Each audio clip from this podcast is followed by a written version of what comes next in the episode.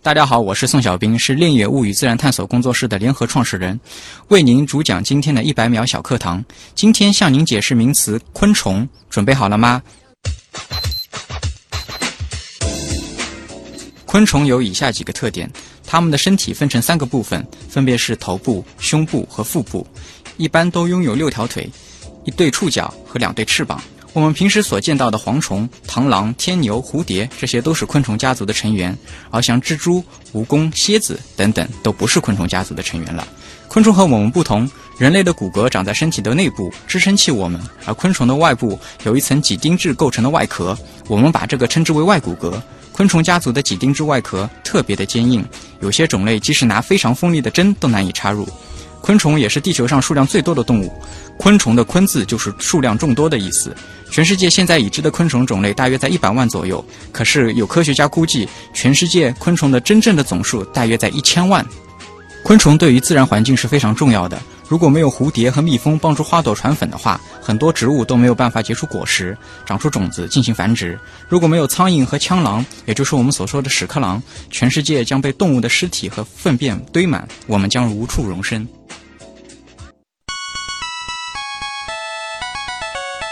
节目准备好了吗？正在将内容进行智能排列。嘉宾的情况呢？正在为您检索嘉宾的特殊喜好。不用那么详细吧？正在为您安装幽默插件。你这是在吐槽吗？正在为您更换全部文字素材。正在删除您的幽默基因，已将节目专业程度调低到百分之三十五。好了好了，马上开始节目吧。正在为您开启极客秀。欢迎各位来到本周的极客秀。本节目是由上海市科委支持播出。大家好，我是在小的时候抓过至少五百只蚂蚁的旭东。大家好，我是研究生期间挖过至少五百窝蚂蚁的宋小兵。小兵用了一个量词是窝。你在研究生期间对待蚂蚁是一窝一窝这样去挖的。没有错，从这个开头啊，已经透露出了今天的一个重要的线索了。蚂蚁啊，这也是一大类的这个昆虫，所以小兵呢，其实也是一个昆虫的研究者。那么，先来介绍一下宋小兵啊。宋小兵呢是恋野物语自然探索工作室的联合创始人。那么，在前面的一百秒小课堂当中也说到了，他呢是上海师范大学生命与环境科学学院的硕士。呃，最近呢有一条啊关于你们团队的一个新闻，就是你们发现了一种新的物种，叫做上海双斑粗脚布甲啊。呃，那么也是因为这样子的一个新闻啊，一种机缘认识了宋小兵。那么今天呢，其实宋小兵也是来到我们极客秀的第四位昆虫人了啊。我们将会再一次和大家走进昆虫的世界。当然，我们首先先会通过极速考场来认识一下宋小兵是怎样一个人。极速考。第一题呢，也是点我们极客秀的题啊，你是如何定义极客的，以及自己曾经做过的最极客的事情是什么？在我的观念里面，极客感觉是一个真正在某个领域可以做到极致，或者可以为社会带来积极意义的这样子一个人。所以我如果说自己做过哪个比较极客的事情的话，就是我之前放弃了我自己在事业单位的编制，哦，选择了创业，创业的。这个目标选择的也跟其他人可能不太一样，选择了一个自然教育、自然科普的这样子的一个事业，选择把自己的爱好转化成自己的事业。就是本来是一个很稳定的工作，而且就是据我所知，那个单位其实也不错，和你的这个专业背景，包括你的兴趣爱好也挺接近的。是的，但是你是希望能够有更大的作为，或者说是有一个更大的空间。对，是希望可以。更好的去接触到真正需要这个科普服务的这个大众。嗯，还有一个非常重要的就是，呃，作为我自己私心的这个考虑的话，可以希望未来可以有更多呃自己的时间去做自己的研究，也是这一方面。如果说让你找一个东西啊，那当然，如果这东西和你曾经的这个昆虫学相关更好，给极客这个群体代言，你觉得什么比较合适，并回答为什么？哦，因为我是个昆虫的脑残粉嘛，所以我会选择的话，可能是蜜蜂。蜜蜂，因为蜜蜂有这样子一个习性啊，蜜蜂在做它的蜂巢，就是它每个蜂室的时候，它每个必须要做成正的六边形。哎呦，这强迫症了。对，这是一个非常厉害的强迫症。所以我觉得这种生物它天生就带着一种本能的偏执、坚持和勤奋，而且我们说蜜蜂的工蜂出来之后，就是不停的劳作，不停的去采花蜜，采回来之后抚育后代啊有这样子的一个习性在里面的话，是令我非常非常佩服的。我说人如果能每个人都这个样子的话，我们我们文明的程度发对展成什么样发发展成什么样？是，所以我可能会选择蜜蜂。哎，这个还真的是这个昆虫当中的一个非常非常极客的典型代表啊！这又是一个建筑师啊，又是一个非常棒的这员工也好，或者说是一个群体当中的一份子。你觉得最有意思的昆虫又是什么呢？我自己觉得最有意思当然是蚂蚁。蚂蚁，对啊，因为蚂蚁事实上跟我们平时常见的一些蚂蚁不一样，其实蚂蚁这个种类也非常非常多，它们可能长得各种各样、千奇百怪的，而且蚂蚁会有一个比较好玩的习性，就是它喜欢把各种各样奇怪的东西往家里面搬，哎，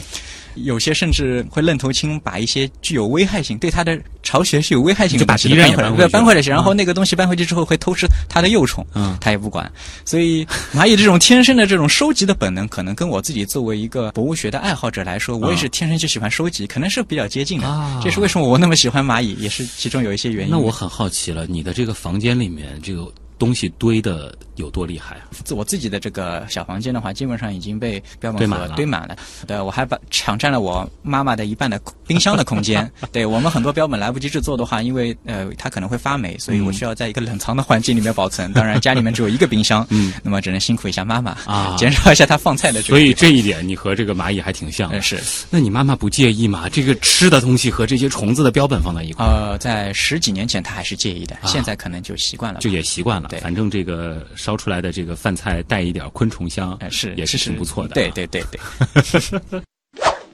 接下来想问的是，你最后一个学历的毕业论文啊，应该是你的硕士论文，做的是什么？我们可以呃，我硕士期间的这个毕业论文名字可能就比较复杂，就中国好蚁性和好白蚁性前脚隐翅虫的分类研究。中国好蚁性和好白蚁性前脚隐翅虫的分类学研究。对，哎，这个就和你刚才提到的那个挖过至少五百窝的蚂蚁有关系吗？呃，就关系就非常大了。啊就是我先解释一下好蚁性和好白蚁性是什么意思。嗯就是有一些昆虫，呃，它们可能一辈子都和蚂蚁或者白蚁是息息相关的啊它可能一辈子都离不开这些蚂蚁白蚁，它寄生在他们的社会当中。呃，对，它或者必须生活在它的巢的附近，或者必须吃某些特定的蚂蚁的幼虫或者成虫为生，就是它这辈子就离不开蚂蚁了。嗯，所以我们把这个呃有一个专门的术语叫做好蚁性或者好白蚁性，白蚁性就是跟白蚁在一起的。所以我在研究生期间就专门研究的就是这些。特定的类群当中有一小部分叫做前脚隐翅虫，就是研究它们的分类学的特征。就还不是说是所有这个好蚁性或者是好白蚁性的昆虫，还得细化到这个前脚隐翅虫这个小的这个分类里面。哎，是的，因为不然的话，这个类群太庞大，我研究生三年期间没有办法去很好的完成这个工作。啊，那么它们和白蚁或者是蚂蚁是一种怎样的这个关系呢？比如说啊，这个在蚂蚁的这个社会当中啊，它在自己的这个巢穴当中发现了这样子的前脚隐翅虫，它们是怎么处理的呢？哦，这个前脚隐翅虫会用不同的策略。嗯那有一些我们称之为蚁盗，那么它就是偷偷的在蚂蚁巢附近，那蚂蚁有猎物采回来的时候，它会偷偷的去把它抢掉或者偷吃掉。所以这些的话，它一般在身体结构上面没有发生特别巨大的变化，嗯也没有产生一定的化学物质可以防御自己。所以蚂蚁如果真的发现它的话，是会追打它的。哦，但是它也是脸皮很厚啊，就一辈子必须就住在蚂蚁旁边，就不停的偷。就像我们看到家里有老鼠，我们也会去赶，哎是就老鼠依然在我们的这个生活的环境附近。对，这是一种。还有一种呢，它的身体结构包括呃一些特殊的这个呃腺体上面发生了特化，嗯它可能可以分泌一定特殊的物质，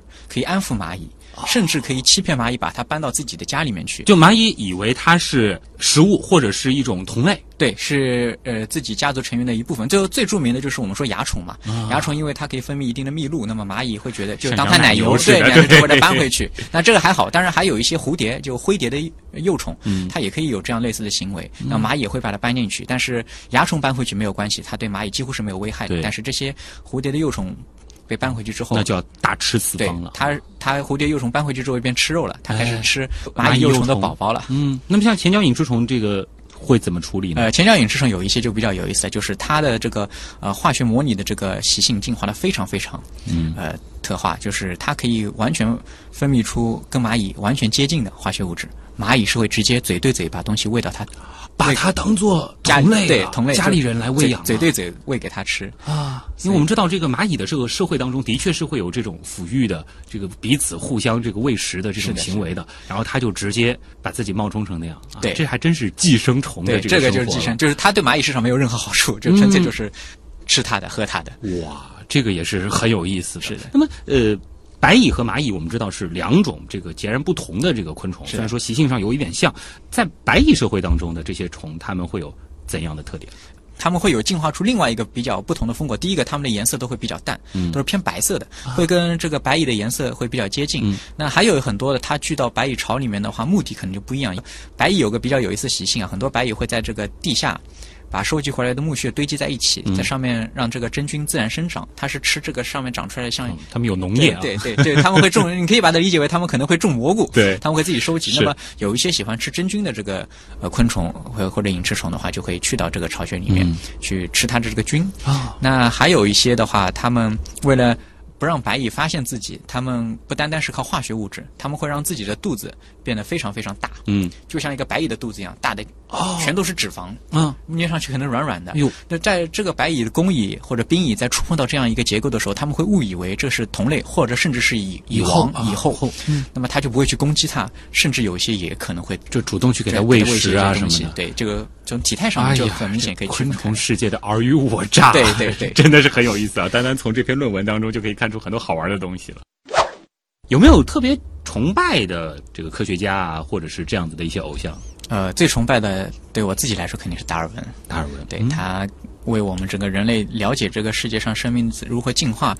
特别是他提出这个自然选择，我觉得对我们理解这个世界，事实上是给到一个质的这样一个飞跃。嗯，那有没有在你的这个成长过程当中，对你影响特别大的生物类的这个书籍呢？小时候就有一本非常经典的、非常厚的那个《十万个为什么》，嗯，然后其中有一本是我记得印印象非常深的，是一本黑色的，它里面就专门介绍各种各样动物的，它里面会穿插着很多小知识。嗯，我有一次去云南采集的时候，在昆明停停留了一段时间，我自己家里已经没有那本书了，然后那边有个旧书摊，我无意间又看到了那本书，哎呦，如获至宝了。，对我立马就买下来，然后在回来的火车上面又立马又翻看了一遍。那发现以你现在的这个知识储备，重新去读那本书，有多少的信息需要重新更新的呢？呃，有一小部分，但是可以说当时的《十万个为什么》也是非常用心的。嗯，它在很多信息上面几乎都是准确的。当然，有一些新的发现，基于当时的这个条件或者当时的认知，它没有办法去写到所谓的最正确的话，这个我们就是完全可以理解。可以理解的对科学知识本来本来就是在发发展。积累的这样一个过程。因为你现在其实是两个身份同时在做，一个呢是在运营这个工作室啊，有很多的这种事务性的这个事情；另外呢，其实还是在继续做自己的研究，对啊否则前不久也不会再发这个新物种的论文。是。那么在你的这个工作当中，有没有一些设备啊，或者说是研究当中有没有一些工具，你觉得特别重要的？能给我们举一个例子吗？最重要的就是我们平时研究的虫子，当然体型都非常小，我们一定要借用特定的工具去看清它身上的这个结构。嗯然后在我们昆虫当中使用的最多的是一类我们叫做体式显微镜，或者我们把它称之为解剖镜，啊，这个字怎么写？体式立体的体，啊，呃，视觉的视。体式显微镜。对，它跟我们平时用的显微镜最大的不同就在于，我们平时显微镜可能它的这个放大的倍率会更高，嗯但是呃，我们平时初中、高中都做过生物研究，我们做那个观察的时候都要对东东西进行切片，扁的，对，必须看的是二维的啊，对，它是一个相当于只能看到一个简单的平面对的这样子。那么体式显微镜，你可以从它的这个名字上来看，体是立体的体，所以它是用两个眼睛观察的吗？呃对两个眼睛观察，而且它的这个景深会更大，就是嗯我们可以更好的观察这样一个昆虫。啊，看出来的是一个立体的。对，相对来说比相对来说比较立体的那么这个昆虫你也不需要对它切片，就不需要不需要完全不需要，对，啊，也可以给它转个圈啊什么这个是三百六十度看一看的也。观察起来非常轻松。啊，所以就是说，你要对它进行解剖什么的，也是在这个体式显微镜之下对来操作的。对，我们是解剖完之后，如果真正要观察细微结构的时候，我们再把它转到显微镜下面观察。嗯但是解剖的这个过程必须是在体式显微镜下面做。呃，你们通常研究的这个昆虫的对象，它的个体的这个大小大约是多长？呃，我自己研究的类群的话，大约在一毫米到一厘米左右，最大的可能就是一厘米了。一毫米，那真的是很小很小了，必须是在显微镜下才能操作，必须必须。而且要做分类啊，或者说是一个新物种的这个鉴定的话，其实它内部的这个结构那就更小了。呃，更小的可能就是零点几毫米的。啊，那好，关键是这样子的一台体式显微镜啊，我们就说一个市场的这个中位数。嗯啊我知道最高端的肯定是价格是很贵的你们所用的大约是一个什么价格？我们平时常用的大约呃奥林帕斯的话在一万六左右，一万六。对，就是适合我们的这个参数的话。啊，这个价格对于我们节目来说倒也不算是特别高或者是特别低啊，挺合适的。关键是想问一下，您一年的收入现在大约能买多少台这样的显微镜呢？呃，因为我们现在处于创业阶段，啊这个大约可以买到四台左右。啊，我还以为十二十台呢。在那啊对，所以就是说，等于现在这个工作室是刚刚开始起步。对，是我们三月份才刚刚正式成立的，啊，四四月份就是拿到这个工商注册这边。哦，四台，嗯，那加油了！这个期待下一次碰到你的时候能够很豪气的说，现在可以买四十台了，来，徐东送你两台。好，如果说现在可以不考虑其他所有的情况，这个包括收入啊，包括比如说这个家庭的一些琐事的这种牵绊，只遵从于你的内心，你最想做什么事情？呃，我可能最想的就是去到全世界各个大的、非常大型的，像大英啊、巴黎这些大型的博物馆，去把所有跟我自己研究相关的这个物种的标本，嗯全都去仔细看一遍。然后，因为我最想做的事实上是可以全身心的投入到这个探索这个生物进化的奥秘的之路上面去。那只有看了更多的东西，我才可以对我整个世界有个更好的理解。所以有机会的话，可能会给自己有一个间隔年 gap year 这样的，对出去好好的看一看。是当然目的地非常明确，就是去这样的博物馆。对，下一题啊，这个回答起来可过瘾了。就是如果可以不考虑所有的影响啊，这个其实还包括了可以突破物理学的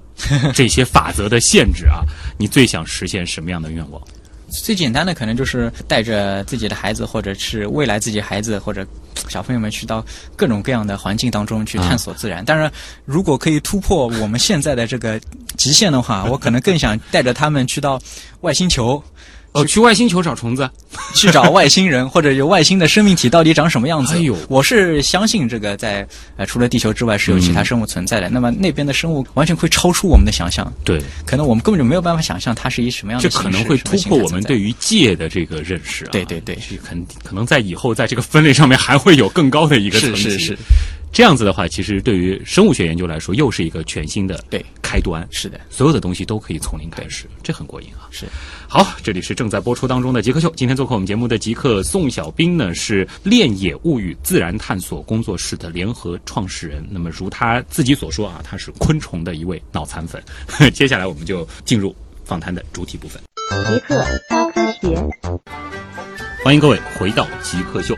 本节目由上海市科委支持播出。大家好，我是在小的时候抓过至少五百只蚂蚁的旭东。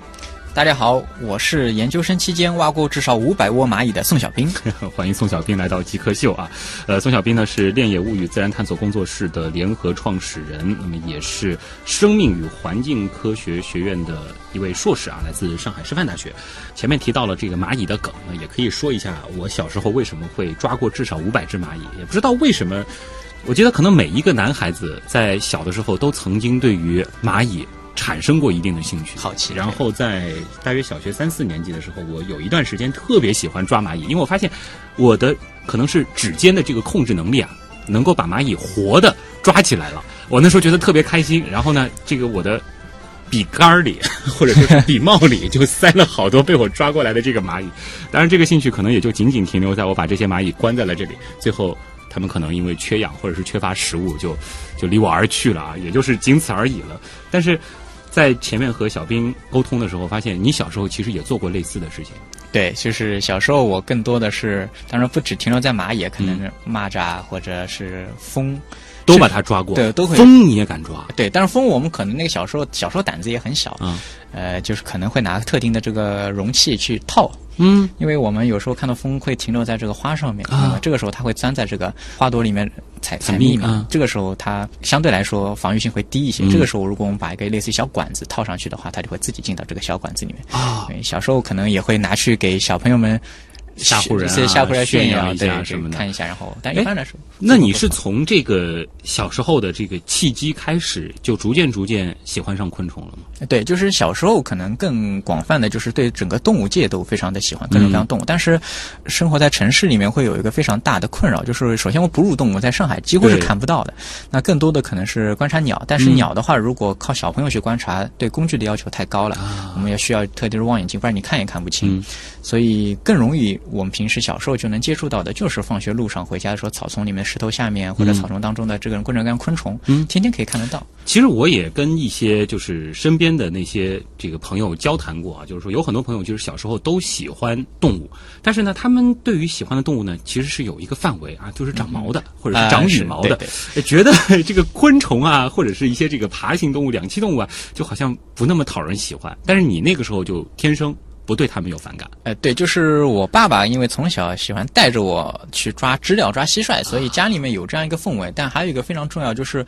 呃，我小学的时候有一个同学，他跟我住是楼上楼下，然后是我们同班，他也非常喜欢这个。嗯，因为有这样一个伙伴的存在的话，这样子的一个东西就非常容易这建立起来。个是互相影响的。对他，我一直到现在，我都还是一直会跟他出去采集。注意到你还有一个外号啊，叫扁锹甲。对，啊，这个是怎么回事？呃，扁锹甲最早的时候呢，就是我在初中的时候，那个时候上论坛嘛，各个各样、各种各样的论坛，我们需要给自己取一个网名、嗯昵称。那、当时。也因为特别喜欢这样一种甲虫，嗯呃，扁锹甲首先是一种什么昆虫？这个我们上海本土就有，它是一种非常大型的甲虫，最长的个体上海的话，我们抓到可以上到八厘米以上。哦然后雄性的扁锹甲有个特点，在它的头顶上会有一个非常长的这个长长牙，嗯那么它们两只雄性遇到的时候，互相会用这个长牙互相来打架，嗯，啊，争夺异性。在小时候看到这样的甲虫，男孩子对男孩子肯定都会很喜欢，就是像武士的头盔一样。小时候就特别喜欢，所以在注册的时候，因为临时要想一个名字，第一时间就想到了这个扁锹甲，嗯，一用就用到现在。一用就用到现在，就是所以现在小朋友们基本上也都叫我扁锹甲老师，对，所以我在节目里叫你扁锹甲，问题也不大。啊、没有问题。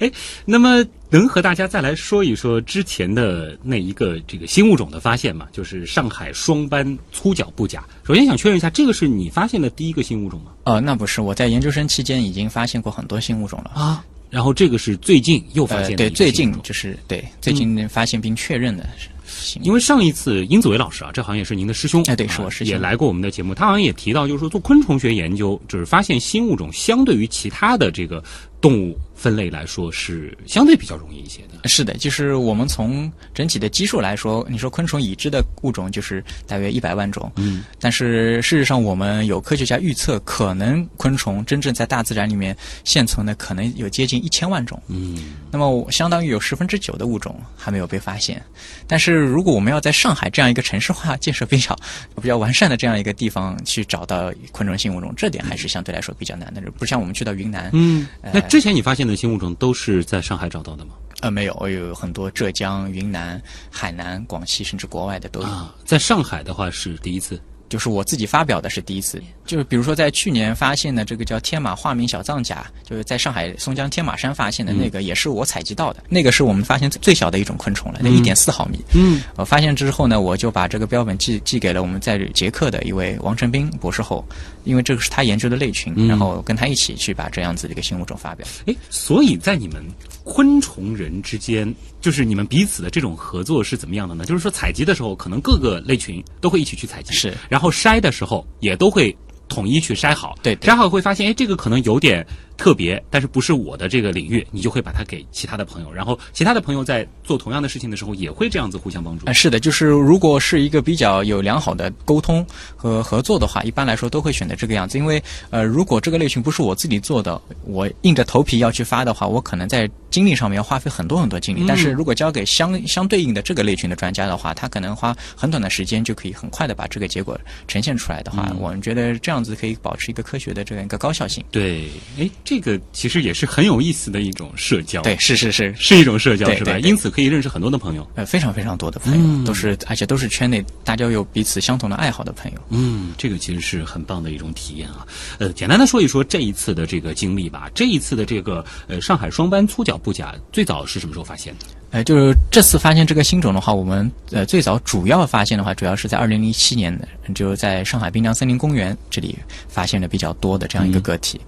你说的是成虫，就意味着幼虫，你跟它遭遇的时间更早。是呃，幼虫事实上我自己有照片记录的时候，就是二零零七年、嗯一个冬天，那我在公园一个公园里面无意之间发现了这样子一段木头上面有很多很多小圆点、嗯小洞，那我不知道这个洞里面究竟是什么东西，那我把这根朽木也带到家里面去之后，就把这个小洞挖开，就在里面发现了这一坨白颜色、嗯。非常非常小的这样一个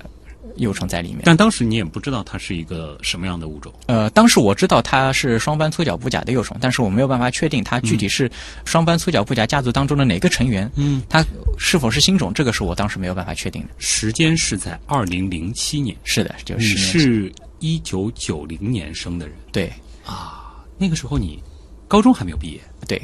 但是你已经能够有这样子的一个意识去采集标本，而且还能知道它是属于双斑粗脚步甲的幼虫了。对，因为我关注这个类群，相当于是就是高中开始就该关注了，高一开始关注看。来做科研真的是要趁早啊！那个时候是你高一的时候，呃，高二高二的时候，嗯，这里其实留下了一个很有意思的悬念啊。呃，我们时间关系，先进一段广告，广告之后呢，我们继续和宋小兵来聊一聊。我特别好奇的就是，你怎么在那么早的时候就已经哎有一点像是，呃，我们说进入本科甚至是研究生才会有的一些科研习惯，这到底是怎么回事？极客高科学。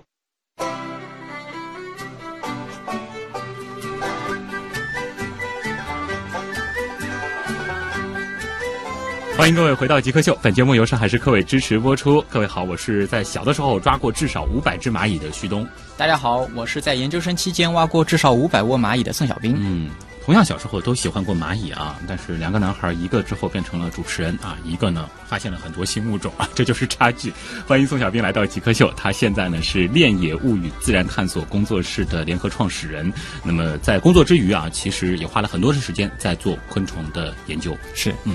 前面其实留下了一个伏笔啊，就是你在高中的时候就已经认识了很多的昆虫，而且它的这个分类是已经细到了你能知道这个幼虫是属于双斑粗脚布甲。那么，事实上从这个信息当中也可以解读出你当时的这个昆虫学知识的储备已经很丰富了。可能跟我们现在的专业的学者是相比的话，当时的这个知识储备可能还算是比较少，但是可能在同年龄段或者相似的年龄段里面，可能还算是比较丰富的。我很好奇啊，你的高中同学当时是怎么看待你的这个兴趣的？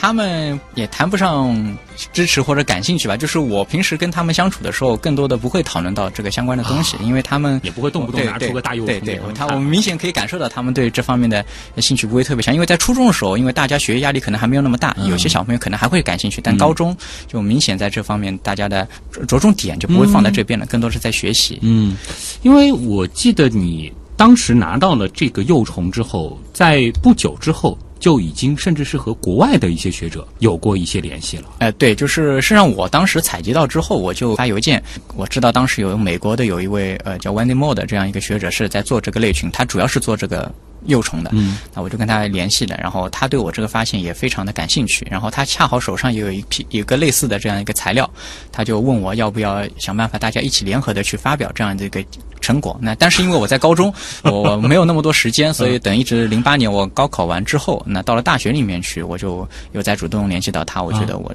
我们是时候把这样子的一个成果很好的去转化出来，嗯去描述出来。所以在这个过程当中，当然主要是他们给我提供了很多很多的帮助，嗯也带我走上了这样一条路吧，告诉我很多方法，是我以前没有办法从网络上或者自己自学学到的，这个都是他们提供给我的帮助。但是我觉得作为一个高中生，有意识去联系一个国外的这个细分领域的专家，把你自己的这个发现共享出去，这种思维方式是什么时候形成的？这个我觉得是我特别好奇的呃，这个这个可能跟我爸妈从小对我的教育有关，就是我爸爸妈妈就是平时也知道我喜欢这个东西，那、更多的会呃带我出去看、出去玩儿。但是他们有一个特点，他们就是把我带到一个地方之后，自己坐在一边，嗯然后所有的事情都是我自己去找、自己去完成，然后我更多的事情就是自己去考虑这个问题。是生物学背景吗？啊，没有，我爸妈就是普通的工人。哦，对，我现在有时候吐槽他们会说是像散养的这样子的一个 状态。这但是这个给了我很多时间，让我自己去思考，自己去想很多问题，遇到之后怎么解决。比如说，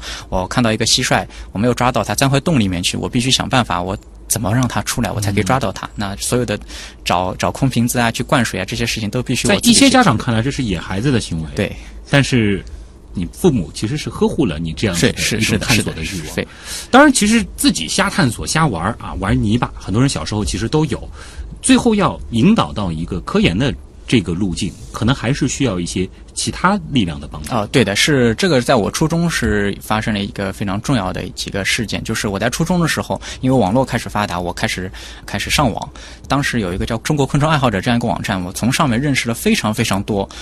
呃，主要是上海的这样一批昆虫爱好者，那其中毕文轩，包括我之后的呃老师，呃汤亮副教授，他们在我初中的时候给了我大量的建议，他们那个时候就邀请我去我实验室，现在就是我现在之前就读的实验室，开始去玩儿，给了我看初中的时候，对，初中的时候给我嗯。看，包括那个李丽珍老师对我这边也非常支持，给了我很多很多非常有用的建议。所以他们的这一步引导是让我走上一个相对来说呃所谓比较正规化的这样一个嗯。科研道路，非常非常重要的。现在一个引领。这个初中，那也是十几年前的事儿了。是沉迷网络不一定都是坏事儿啊。对对你看论坛，其实那个时候它就是一个非常好的社交的一个渠道，是可以让哎本来初中生你说和专业的研究者这是隔得很远很远根本就没有机会接触不可能有这样的交集的。但是因为一样的兴趣爱好，其实就把一样的人聚集在了一块儿。是这个其实就在那个时候给你埋下了一个种子。对跟他们的这样的接触，你就逐渐逐渐明白了，原来喜欢一个东西和想要研究一个东西，它其实是有区别的。对是，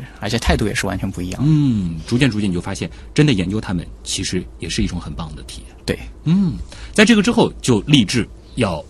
研究生物了，研究昆虫。对，就是那个时候我就呃告诉自己，自己一定要考进这个实验室。然后因为我本科的时候高考成绩不是特别的理想，嗯呃，考进的实际上是一个工科学院，学的是电子电器这一块，啊所以就你当时就是说，只是先确保自己进到这个大学，对对。然后在考研的时候，就是就想清楚了，就是考我最后就是考研要考到这个哦昆虫分类所以学实验室。你本科学的还不是生物或者说是昆虫，对，是电子电器，然后也没有在本科的时候完成跨专业，没有。到了研究生的时候才最终进入了这个实验室。对对对，哎，但是比较有意思的就是你在本科的这个学习的过程当中，你依然在做昆虫的这些事情。是的，就我每周六周天就会去到实验室。那个时候主要是呃，正好殷子维，呃，老师他当时正好是在。呃，读研究生嘛，嗯他我每周去找他，他双休日一直在实验室的，他会给到我很多的帮助建议，对大家一起讨论。所以呃，那么你在本科的时候，你如果是喜欢昆虫的话，因为殷子维上一次来的时候，其实也提到了，就是说，因为他当时在这个宿舍里面好像啊养了一些特别的东西啊，也是受到一些宿舍同学的不理解。你会遇到这种情况吗？呃，有不单单是昆虫了，我会抓各种各样奇怪的动物放在实验。特他特别害怕这个东西，然后有时候他喜欢打游戏，那打游戏遇到有些嗯，最后的 BOSS 是非常恐怖的昆虫形象，他都会让我去给他打，他都不敢打，他是害怕到这种程度。嗯所以我有时候把昆虫带回去的时候，他因为我们关系比较好，他也不好意思说，他会晚上一个人偷偷的就跑到我们的这个复习的那个大楼里面去，在那边不敢回来啊。所以我发现这样一个情况之后，我之后很少会把这个昆虫养在自己的这个寝室里面，因为还是要考虑到他是真的不敢回来睡觉了。对对对这个因为有的人他基因里边就有这种对对对对这个东西的本能的恐惧，这很难克服的。是对我更多的可能养在家里面，或者让实验室这边代为饲养。啊，那还算好，就不会说是被一些这个宿舍的同学啊，没有没有没有，昆虫怪人不会啊。他他们还是还很喜欢看我这这么玩儿，但是嗯就只要不不影响到他们，他们都 OK。不过这的确也是一个在普通人看来比较特别的现象是是对。当然，你如果从科研的角度来说，它其实又是一个可以有一番作为的领域。对嗯，尤其是。很多学生物的人可能一辈子都没有办法说是发现一个新物种，但是如果做昆虫，那可能一年啊都可能有对一到有很很多机会啊这个也是一个很棒的。呃，这里是正在播出当中的极客秀，今天做客我们节目的极客宋小兵啊，也可以叫他扁锹甲啊，是来自恋野物语自然探索工作室啊，他是这个工作室的联合创始人。呃，稍后的问题来了，其实我们也有一个问题可以让他简单的介绍一下，他现在到底在做什么事情。当然，更多的问题我们会留给网友。问题来了，问题来了，问题来了，第一个问题来自网友白松鼠啊，他比较好奇的是新物种的命名啊，因为这一次你们给这个昆虫的这个命名啊，感觉还做了一个这个网络活动啊，对网络投票是做了一个名字的征集，它的全名叫上海双斑粗脚布甲。那么他就问了，为什么不用发现者的名字来命名呢？还是说其实也可以？呃，事实上是我们是可以用发现者名字命名的，就是呃，像我和呃彭忠老师还有汤亮老师是作为这个文章的共同作者，我们是有权利对这个新物种进行命名的，只要它符合我们的命名法规，我们可以任何样子的形式。那所以它也可以叫成，比如说小兵双斑粗脚布甲。有对，有很多物种也是拿我的名字命名的。啊，你之前命名过？呃，是别人拿我的名字命名，就是我们有这样子一个，可以，你可以把它理解为类类似于潜规则这样子的行为，就是我们作者很少会拿自己的名字去给这个物种命名，这个是有点不好意思，非常奇怪的，就是会互相赠名。对对，就是这个标本是您采的，如果你把这个标本捐赠给我，让我研究或者借给我研究，我会表示感谢，我会以采集人或者发现者的名字去命名，这个是很多的。哦，这个也是为什么很多采集者更愿意把自己的这个标本分享给是的，是的，是的。哎，那你现在有多少个以你自己的名字命名的物种啊？呃，我没有具体统计过，五六个总归是有的。哇！这对于普通人来说，有一个都是荣耀的不行的事情了。在这个圈子里边，这个就很普遍了。呃，还是比较多的，还是比较多。嗯，那么呃，具体要给它命名的话，有哪些这个呃小的这个规则呢？比如说，这个里边一共是这个八个汉字啊。那么不知道。变成拉丁名，它又是一个什么样的这个规则？就是我们其实所谓的上海双帆粗脚布甲这样一个名字，事实上我们会把它称之为呃中文的学名，但事实上这个中文的学名和我们真正意义上的学名是完全不一样的概念。我们所有生物的真正学名应该是一个拉丁文的学名，它包括前面的一个属名和后面的一个种加词。嗯，真名的事实上只是种加词的这一个部分，因为它的属名是已经确定的。对，所以它的这个种加词上，我们如果把它拉丁语化的话，就是上海 Ansis，因为上海是一个非常特殊的这样一个，我们用汉语拼音给它。拼出来，事实上对于很多老外或者在拉丁文里面，它是很难读出来的。上海这个词，如果用拉丁文，没有办法发。呃，它是拉丁文这个发音有点，你可以把它理解为每个词或者词组是有个固定的发音的，它是很难读出来的，不是像英式这样的一个发音可以发出来的。就并不是什么 Shanghai Ansis，不是这样子去。对，我们在这里读，我们可以这样读出来，因为不然的话是没有没有办法将它很好的念出来的。呃，这个是上海可能还相对好多，因为有很多我们的汉语拼音是 X 哎之类的，这个对于很多欧洲或者他们根本就几乎没法读，他们读不出这个。对我以以前有跟那个国外的学者视频聊天的时候，他们念我名字都念成不是小兵，小兵，他们 c a s i 兵，对，他们会念出这样，对对，他们是没有办法念出来的，对，所以他们会觉得很奇怪。不过好在，因为更多的时候学术交流其实是文字对文字，哎对，所以说大家能够看到这个文字就可以了。所以这是为什么我们就使用这样一个比较这样拉丁文的。注意在前说啊，二零一七年上海市连续发现了三个新种啊，这个算得上是一个正常的频次吗？呃，从我们生物发现的角度来说，就是如果从全世界的范围来看呢，二零一七年发现了三个新种，那是一个很正常的这样一个频次。但是，如果我们把它聚焦到我们的上海，在上海在二零一七年发现三个新物种的话，这个就不是一个特别呃正常的这样一个现象了。那因为我们上海作为一个森林面积已经非常非常少的这样一个呃城市，嗯，物种多样性跟我们邻近的我们所谓的江苏、浙江这样一个林业大省来说是完全不能比的。所以我们这边发现新物种的概率，照理来说应该是。非常非常低的。对。那我们之所以可以在上海这样子一年当中发现三个新物种，最最重要的，事实上我们是加大了我们的一个调查的力度。嗯。因为我们以往可能对于我们整个身边生物多样性调查几乎是没有关注的，更不要说这么那么小的昆虫了。当然，鸟类、植物可能关注的多一些。这也是我们为什么现在在提倡我们要更加关注我们身边呃生物的调查。我们只有知道了身边有哪些生物，我们才可以更好的去保护它们。嗯。呃，我注意到，其实发现的是新的种啊。对，现在还有可能发现新的属吗？呃，完全有可能，完全有可能。特别是你像像在我自己研究的类群，就是蚂蚁窝里面那些，那有很多很多的新属。发现新种和发现新属，我们从这个分类学的这个角度来说，我们是怎么样确定它是一个新的属，而不是一个新的种？这能和大家简单说？这个就是我们要找一些非常重要的这个特征了。这个特征的话，是让它们彼此之间的这个差异，不是在两个物种之间的差异，而是一目了然的，它们两个大类的从亲缘关系上面来说，是完全属于两个不同的分支。嗯。那么每个属下面，照理来说，一般来说都会有多个个体，而不是一个简单的一个个体。当然，有些进化当中出现的非常奇葩的类群，它可能只有这个类群只有它一个，也是有可能的。但这个建立起来可能难一些。对，但是我们后期可以通过我们分子生物学的证据去证实它们，因为呃，从分子生物学我们秩序走出来之后，它们两者可能会差得非常非常远，明显属于两个不同的分支，就跟我们家族的族谱一样，是是是，一下子分开了，那么就明显他们是属于两个不同的家族。就通常来说，如果说我们仅仅从形态学的角度的话，就是说我们要鉴定一个新属，可能一个物种还。不够，够是足够的，但是你必须给出足够多的证据。对你没有足够多的证据的话，就很难去证明，很难去说服其他的学者认可你的。的观点。对，刚好提到了这个分子和这个形态啊这两个这个研究的方法。现在在昆虫里边的话，是不是说分子用的相对不是特别多？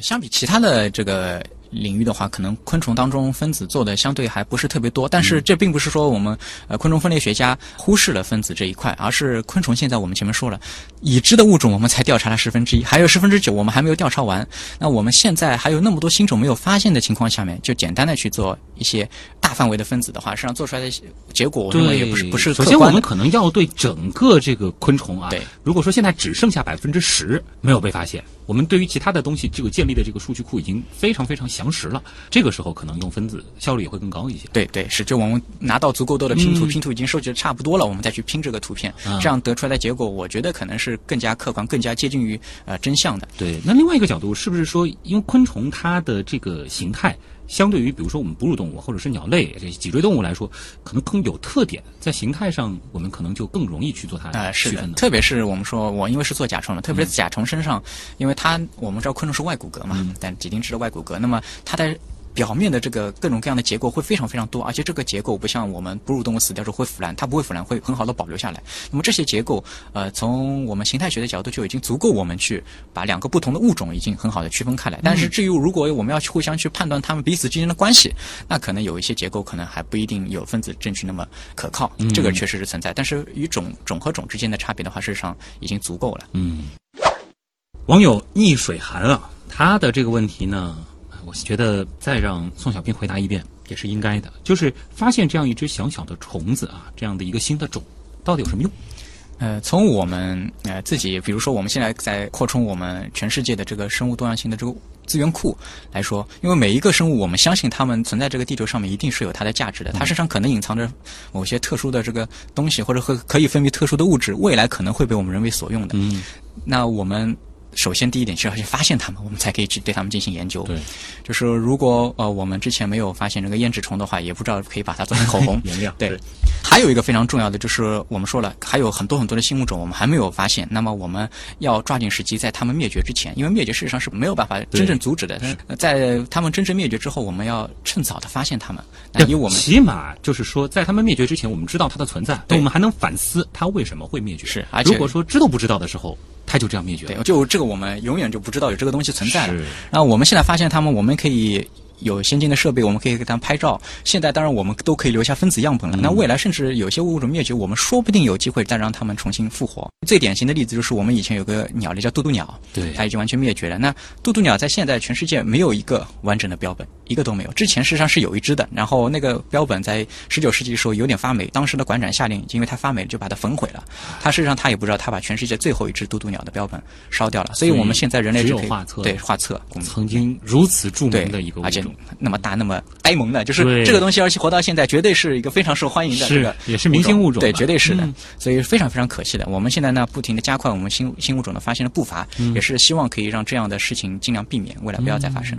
昆虫之所以有那么多的这个新的物种还等待我们发现，是因为它小呢，还是说它的这个适应力特别强呢？呃，首先是就是昆虫，因为它是无脊椎动物里面唯一可以飞行的嗯这样一个类群，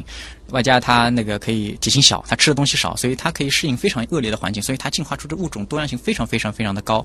那么还有一个非常重要，就是你前面提到它小，小的物种，我们现在发现很多新物种，特别是上海，你看都是最大的三毫米，这是最大的一个个体了，最小的才一毫米。那大大的动物，我们比较容易看到的动物，早就被我们发表完了。嗯那只有这些非常非常小的个体，对才有可能被我们所忽视。是让我们去发现像这两年的话，我关注到的就是在这个哺乳动物当中的一些新物种，往往都是我们已经知道它的存在了，本来以为是亚种，然后通过分子生物学的证据证明它是其实是有是种的这个对有区别效种对往往是这样子的一种情况。但是在昆虫里边是直接可以发现一个前所未见的前所未见的。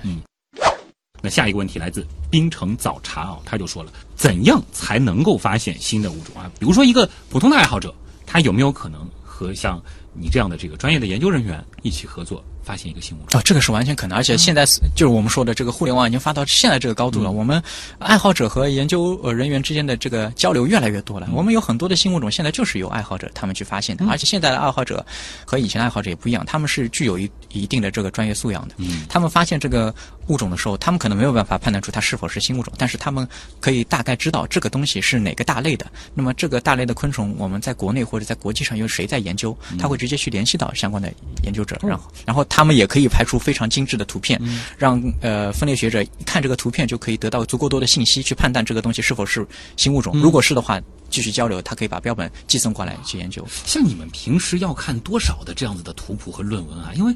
我觉得这个就是一个高级版的，大家来找茬。啊很多的昆虫在我们普通人看上去没什么区别嘛，无非就是这个好像粗一点，这个好像大一点。对，嗯就是这个，就是如果我们自己做的类群啊，我们会有专门设计呃建立一个数据库，嗯然后把所有有关的物种，我们全部都会放到这个数据库里面。啊那到比对的时候，我们只要点开数据库，就啊就像我们那个电影里面那个当然哒哒哒哒哒全啊全跳出来的图片，我们在这个里面进行自己的比对就可以完成了。但是如果我们突然之间拿到一个陌生的类群，嗯我之前没有建立数据库的，那就我也得一篇一篇一篇相关的文献去找，在文献的参考文献里面再去找参考文献，就这样子一个非常长期的积累过程才可以去完成的。通常就是从找到到最后确定它是一个新物种，这个周期大约多长？嗯，短的可能几个月，长的可能几年、十几年都都有可能。像我这次这篇论文的积累，就是整个花费了我十年的时间。天哪！所以大家也别觉得就是在昆虫这个领域发现新物种是多么容易的一件事情啊！这个容易只是相对于其他的物种而言，整个的这个过程还是非常非常难就前期的积累过程是非常非常嗯长的，只是发表可能是一个非常短暂的时间。